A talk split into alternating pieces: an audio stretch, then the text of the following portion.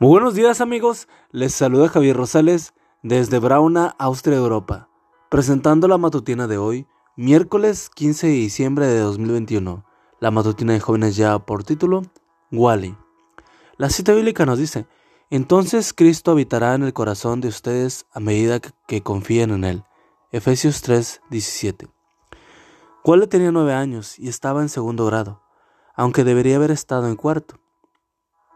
Era grandote y torpe, lento en sus movimientos y en su forma de pensar, pero era un niño muy servicial y sonriente. Para el programa de Navidad, la maestra le asignó el papel del posadero de Belén, ya que no tenía que hablar mucho. Como de costumbre, la gente se acercó para participar de la gran puesta en escena. Wally miraba todo con asombro y fascinación. Apareció José, guiando con ternura a María. Golpeó fuertemente la puerta de madera. Wally, el posadero, estaba allí ¿Qué quieres? preguntó, abriendo la, la, puerta con un gesto brusco. Buscamos hospedaje, contestó José. No hay lugar en esta posada para ustedes, contestó Wally con firmeza y seriedad, muy convincentes. Por favor, buen posadero, está mi esposa.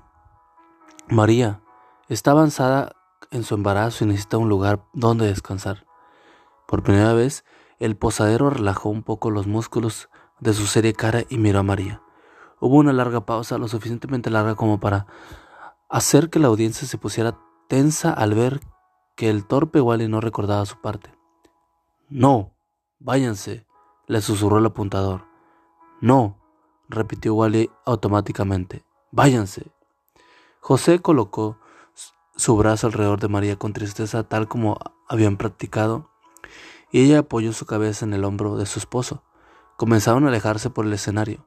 Wally se quedó parado, observando a la pareja que se iba. Su boca estaba abierta, su corazón latía fuertemente y sus ojos se llenaron de pesadas lágrimas.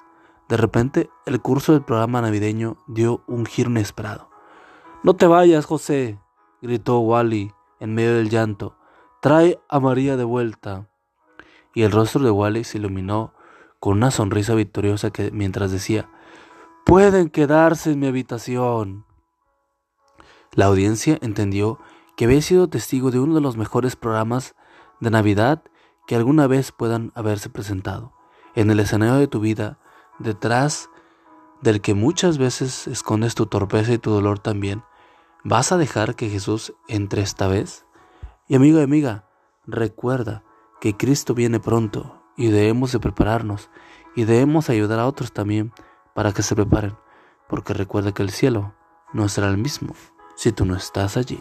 Nos escuchamos hasta mañana. Hasta pronto.